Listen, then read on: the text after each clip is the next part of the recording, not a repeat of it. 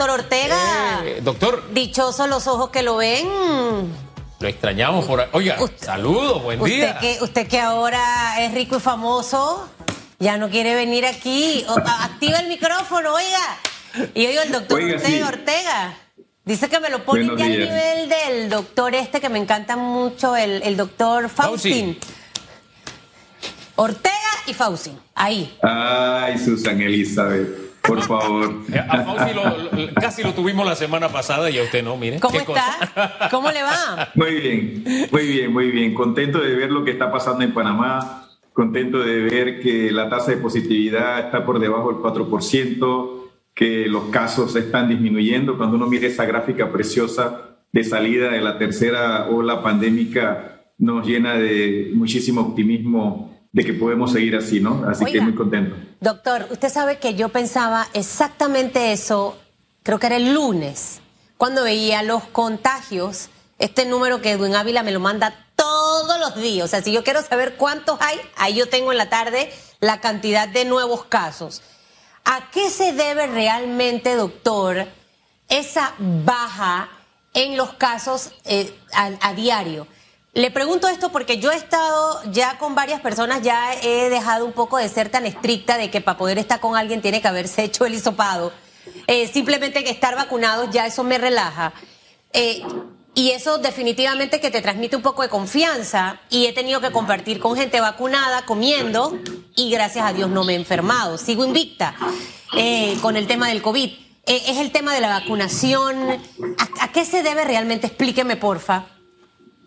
Susan, es multifactorial. Son cuatro o cinco elementos importantes. Uno, lógicamente, las medidas de distanciamiento social, el uso del cubrebocas sin ninguna duda ayuda. Es un virus que se transmite por aerosoles, por vía respiratoria. Y si tienes una buena mascarilla que te proteja y evite que el virus entre a través de la vía respiratoria, pues, eh, interrumpe la transmisión, número uno.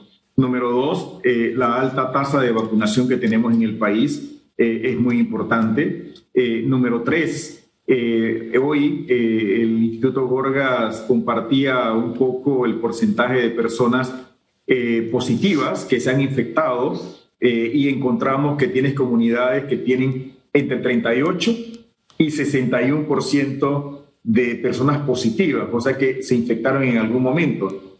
Interesante para mí, las mujeres tenían una frecuencia de positividad más alta que los hombres.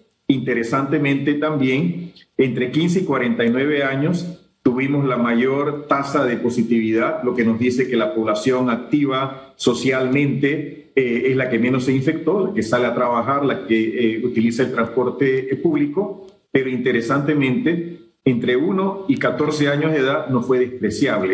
15% de las personas que entraron a ese estudio del Gorgas entre eh, 1 y 14 años de edad eran positivas, lo que nos dice los niños y los adolescentes en este país se infectan y tenemos que vacunarlos para protegerlos. Entonces, mascarillas, vacunación, yo diría que eh, la tasa de infección natural, que son personas que están protegidas, eh, nos ha ayudado. La gran trazabilidad que se ha hecho en este país, es Susan, es el país, uno de los tres países de las Américas que ha hecho el mayor número de pruebas. ¿Eso por qué es importante? Detecto, aíslo a las personas, sus contactos y eso interrumpe la transmisión.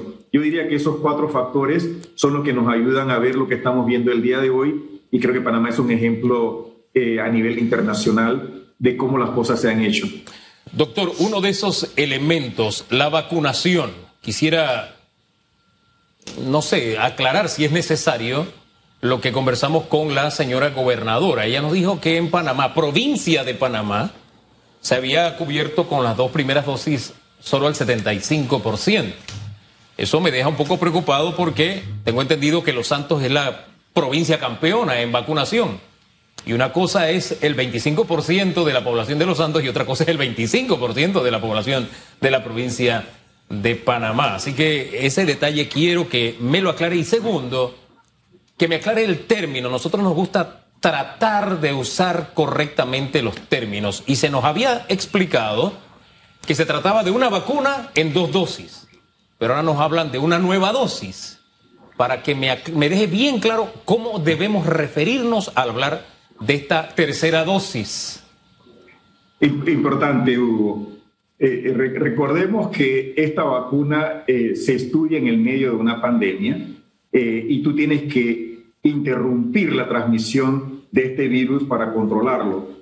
las compañías que diseñaron los estudios de vacunas, sobre todo las vacunas de RNA mensajero, que son las más nuevas tecnológicamente hablando, decidieron intervalos de entre tres y cuatro semanas. Eso porque era importante eh, no sabíamos cuál era el intervalo adecuado y queríamos vacunar lo más rápidamente posible a la mayor cantidad de personas. Eso funcionó. La eficacia de las vacunas fue 94 a 95%.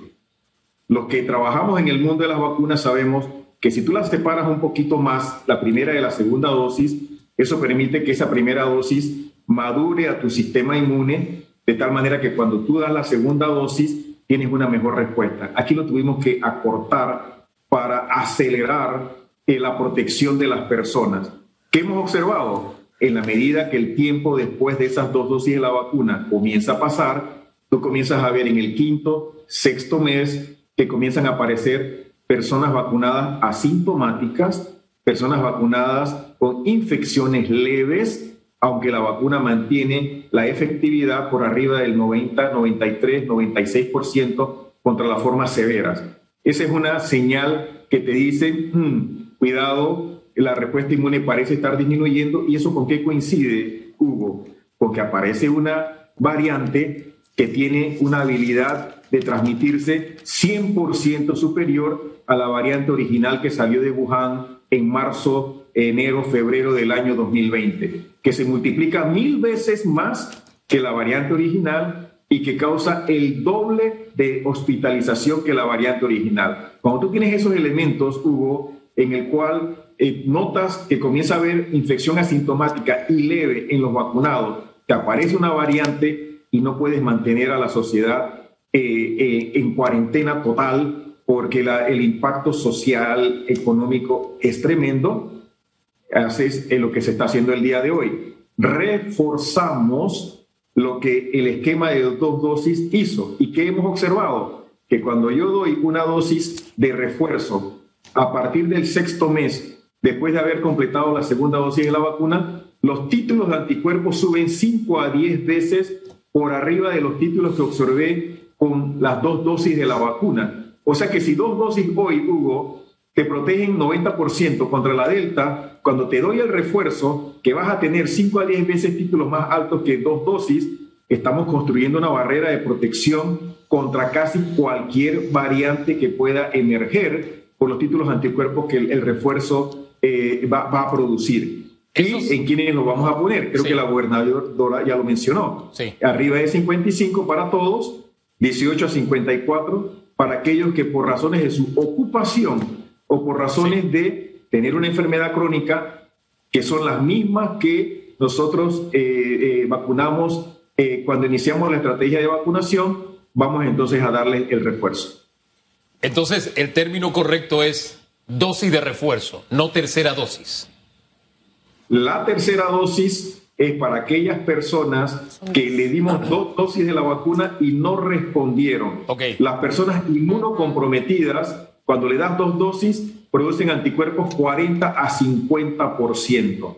Nosotros, lo que tenemos un sistema inmune adecuado, producimos anticuerpos con la vacuna por arriba del 96%. Entonces, a esas personas no las podemos dejar con dos dosis porque ese esquema primario no funciona para ellos como funciona para nosotros y a ellos les damos la tercera dosis en los siguientes 28 días de haber completado la segunda dosis. Tercera dosis es una cosa, refuerzo es otra cosa. En Panamá ya hemos dado 4.400 eh, terceras dosis y es un grupo pequeño de población, Hugo. Son trasplantados, son personas con tumores sólidos, personas con leucemia, personas que eh, toman algún tipo de tratamiento inmunosupresor, que sabemos cuál es exactamente, son muy conocidos, personas que viven con el virus de inmunodeficiencia humana adquirida que no han respondido al tratamiento. A ellos le damos la tercera dosis en los primeros 28 días después de la segunda. Todos los demás, excepto los de 18 a 54 que, tengan,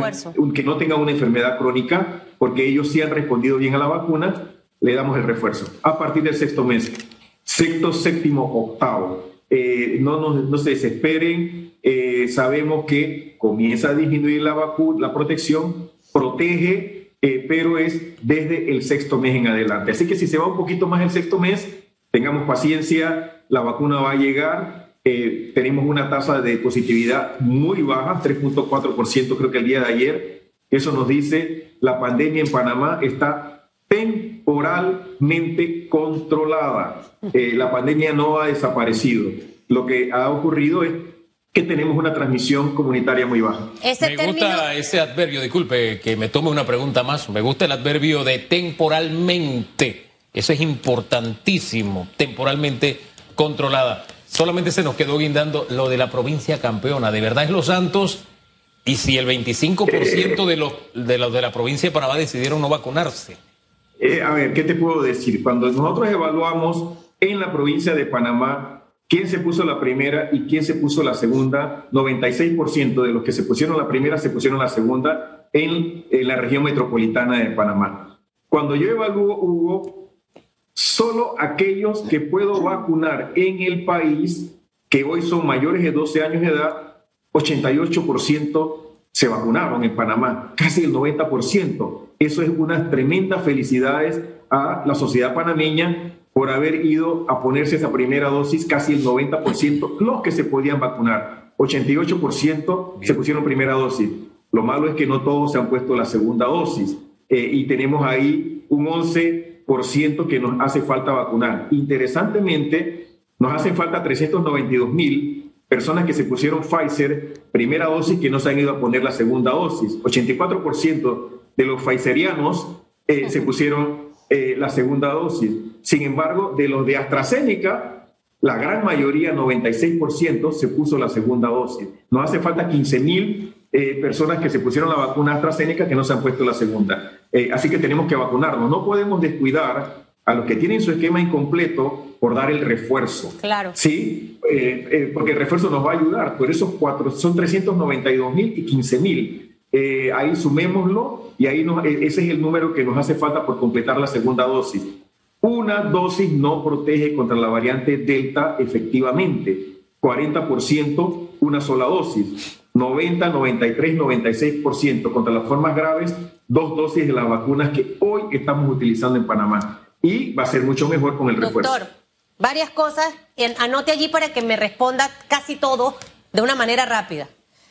De último, quiero que concluyan con el mensaje para que la gente esté clara de la tercera dosis y del refuerzo para que no exista confusión. De hecho, la semana pasada la ministra Eira Ruiz eso lo explicaba y hacía esa separación para que de una manera sencilla al finalizar las preguntas, eso nos los pueda decir para que la gente tenga claridad.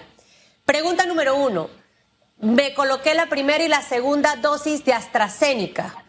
Mi refuerzo o mi tercera dosis, ¿con qué casa va a ser? Esa como pregunta número uno. Ese es mi caso. Pregunta número dos. En el caso eh, de personas que tuvieron COVID, ellos califican en refuerzo o, califican en tercera dosis. Esa sería la segunda pregunta. Y la tercera pregunta es si la tercera dosis o el refuerzo causan los mismos efectos que la primera y la segunda dosis. Esas tres y me cierra con el mensaje aclarando todavía más tercera dosis refuerzo. Primera eh, respuesta, todos con Pfizer. Esto se basa en estudios que eh, se han realizado en eh, Reino Unido. Ellos eh, han recomendado que es, el lugar del mundo donde más experiencia se tiene y evidencia científica con esta vacuna. vamos a utilizar Pfizer para reforzar a todas las personas que recibieron cualquier otra vacuna, a menos que hayan tenido una reacción alérgica a la vacuna de Pfizer, entonces se le pone una vacuna alterna, que en este caso en Panamá sería la vacuna de AstraZeneca. Aquí lo que te puedo decir, Susan, es que vas a tener el beneficio de ambas vacunas. Se complementan. Hemos observado que en publicaciones científicas españolas, alemanas e inglesas, que cuando tú combinas las vacunas tienes mejores títulos de anticuerpos y tienes mejor inmunidad celular de unos linfocitos especializados en matar células infectadas por virus. Entonces estás tomando los beneficios de ambas vacunas. Panamá, todos reforzados con Pfizer. Vamos entonces a los que se recuperaron de COVID y tuvieron, tuvieron una dosis de la vacuna. Esas personas que tuvieron una sola dosis después del COVID tienen una respuesta inmune superior a los que nunca se infectaron y recibieron dos dosis de cualquiera de las dos vacunas. Eso se llama inmunidad híbrida. Es una combinación de la infección natural con el beneficio que te da la vacuna. A esas personas lo que les recomendaríamos sería que a partir del sexto mes de haber completado esa dosis que se pusieron después de la infección, se pongan el refuerzo. Van a tener una respuesta inmune muy robusta por todo lo que sabemos. La tercera, eh, los efectos secundarios de aquellos que reciben el refuerzo es idéntico eh, a los que reciben la segunda o la primera dosis. No hemos observado ningún otro efecto secundario diferente ni en mayor número a los que se eh, vacunaron con segunda y primera dosis. A veces, Susan, eh, observamos que con la segunda dosis algunas personas tenían un poquito más de malestar general, escalofríos, eh, dolor de cabeza, aparentemente con el refuerzo, porque han pasado seis meses por lo menos de haberte puesto la segunda dosis de la vacuna, los efectos secundarios son muy parecidos a los que se tienen con la primera y con la segunda dosis de la vacuna. Así que el refuerzo es muy importante. Recordemos que lo que vamos a hacer ahora es, al subir significativamente esa respuesta por arriba de lo que te produjo la segunda dosis, nos estamos preparando para cualquier otra variante. Recordemos que hay lugares del mundo que no han vacunado más que el 7% de su población. Ahí pueden surgir variantes diferentes a la Delta y si surgen, estaríamos preparados para enfrentarnos a cualquier otra variante que pudiera surgir. La Delta es la que domina en el mundo cuando observamos eh, los países que hacen un eh, análisis genético de las variantes o de los aislamientos, más del 95% son delta. Panamá todavía tenemos MU. La última vez que revisé los datos del Gorgas, MU era la que dominaba, seguido de delta, pero sin ninguna duda la delta va a desplazar a la MU en nuestro país y nosotros estamos construyendo esa defensa eh, dándonos el refuerzo aclarar el tema del refuerzo, doctor, esa no se lo olvide, de un mensaje en 30 segundos para que la población entienda quiénes se van a reforzar y quiénes van a hacer tercera dosis. El, eh, refuerzo es para aquellos que eh, tenemos seis meses de habernos puesto eh, la segunda dosis de la vacuna, que estamos por arriba de 55. Se fue. Se nos fue el Zoom. Dice que los chiricanos somos cosas serias. Y es verdad, somos cosas serias. Yo no. Pero. Después de ese chiste, vamos a seguir hablando de cosas serias. Cosas serias son los santeños. Me han comenzado a decir que el doctor no ha dicho que de verdad Los Santos es la provincia campeona. Me mandan los informes de que tiene el 97.5% de la población meta con dos dosis y como que quieren oír esa frase de que de verdad son campeones. Y dice que nosotros somos cosas serias, imagínense. Mire, San Serio, Santeño. El refuerzo arriba de 55 años con más de seis meses de haberse colocado sus dos dosis de vacuna.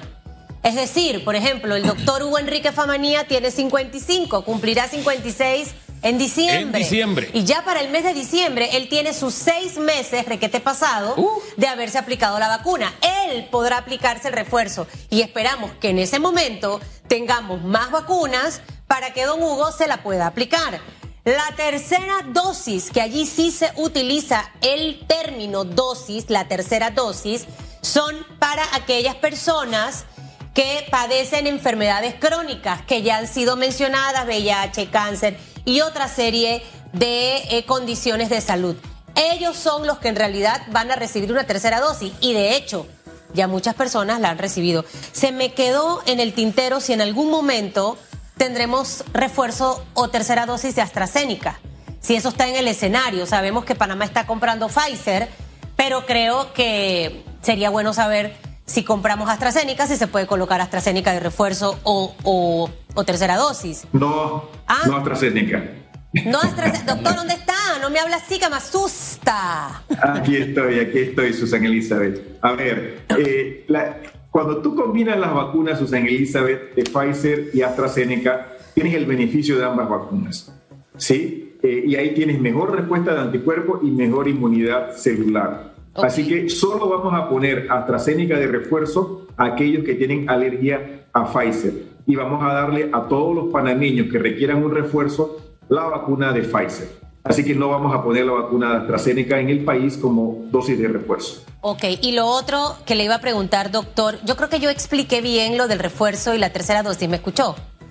¿No me escuchó? Eh, no, no te escuché. Ok, bueno, ahí se ahora, Toda la población en algún momento tendrá el refuerzo, entendiendo eh, que sé que es arriba de los 55. Hugo quizás sí en enero, porque ya pasa de 55. Eh, tendrá ese refuerzo, pero ¿por qué se ríe? Sea no, serio con su edad, deje de No es verdad, si yo soy un pelo de Pero yo que tengo 45 nunca tendré refuerzo. No padezco Excelente pregunta. Excelente pregunta, Susana Elizabeth. Lo que te voy a decir es, recuerda influenza, eh, y yo diría que en algún momento nosotros vamos a entrar en un ciclo de eh, vacunación estacional cuando este virus sea endémico. Recuerda que lo que tenemos ahora son olas pandémicas, ¿no? Sube y baja, sube y baja. Va a llegar el momento que se convierta en lo que llamamos endémico. ¿Qué significa? Hay una transmisión constante a un bajo nivel del virus que puede ocurrir entonces en algún momento de nuestra gestación eh, lluviosa, digamos, coincidiendo con la vacuna de influenza y quizás, quizás tengamos que utilizar esta vacuna cada año, cada dos o cada tres años. No lo sabemos el día de hoy, no podemos predecir, tenemos que, eh, es dinámico, sigamos viendo qué sucede. Yo creo que con el refuerzo, Susan, vamos a tener tantos títulos de anticuerpo, claro. no estoy seguro que nosotros necesitemos una cuarta dosis en muy adelante. Pero las personas jóvenes como tú, que tienen un sistema inmune robusto, eh, es posible que eh, en algún momento vayan a requerir esa dosis adicional estacional probablemente. Los pelados de mi edad también tenemos un sistema los niños en diciembre, eh, Hugo está dolido, los niños en diciembre se prevé, rapidito allí que los papás, usted sabe, están esperando de diciembre, regalo de Navidad, Santa Claus para los que creen y viene la vacuna. 26 de octubre la FDA revisa los datos, una o dos semanas después el CDC da una recomendación. Yo diría que para mitad de noviembre vamos a tener una recomendación de si la vacuna es segura y la vacuna produce una respuesta inmune adecuada. Y nosotros en Panamá, los expertos panameños y los, eh, el Consejo Consultivo y Panamá, creo que estaría dando una recomendación a finales de noviembre. Hay que prepararse. Yo te decía, Susan Elizabeth, que viendo ahorita los datos del Gorgas del estudio de seroprevalencia, entre 1 y 14 años de edad 15% de esa población ya ha estado en contacto con el virus. Significa que se están infectando y para poder protegerlos hay que vacunarlos. Así que yo diría que para abrir las escuelas, proteger nuestros niños, hoy nos vacunamos los adultos. En diciembre, principios del próximo año, antes de que comience el año escolar, tenemos que vacunar a nuestros niños para protegerlos. Eh, uno, dos, para que regresen a la escuela seguramente tres para ayudar a mantener la transmisión comunitaria por debajo del 5% y de esa manera podemos continuar haciendo una vida normal post pandemia. Doctor, espérese, que ahora me jalan las orejas, pero ya yo te acostumbré a que me traten mal Catherine Benita y Mayrubis Palma. Mire, em, yo le decía eh, que el refuerzo en realidad va a ser para aquellas personas arriba de 55 años ya Hugo en diciembre tendrá 56, ya han pasado los seis meses de aplicación de sus dos dosis de vacuna, él es candidato a colocarse el refuerzo. ¿Es cierto? ¿El término refuerzo va encaminado caso Hugo Famanía? Así es, correctamente.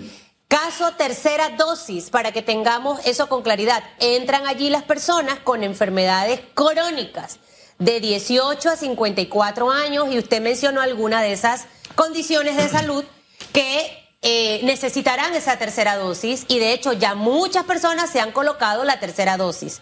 ¿Estoy acertada en, la, en el comentario? Corrijo.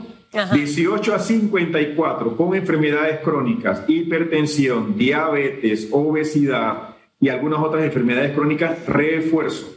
Ellos también van a entrar en refuerzo. Por ocupación o por enfermedad crónica, refuerzo.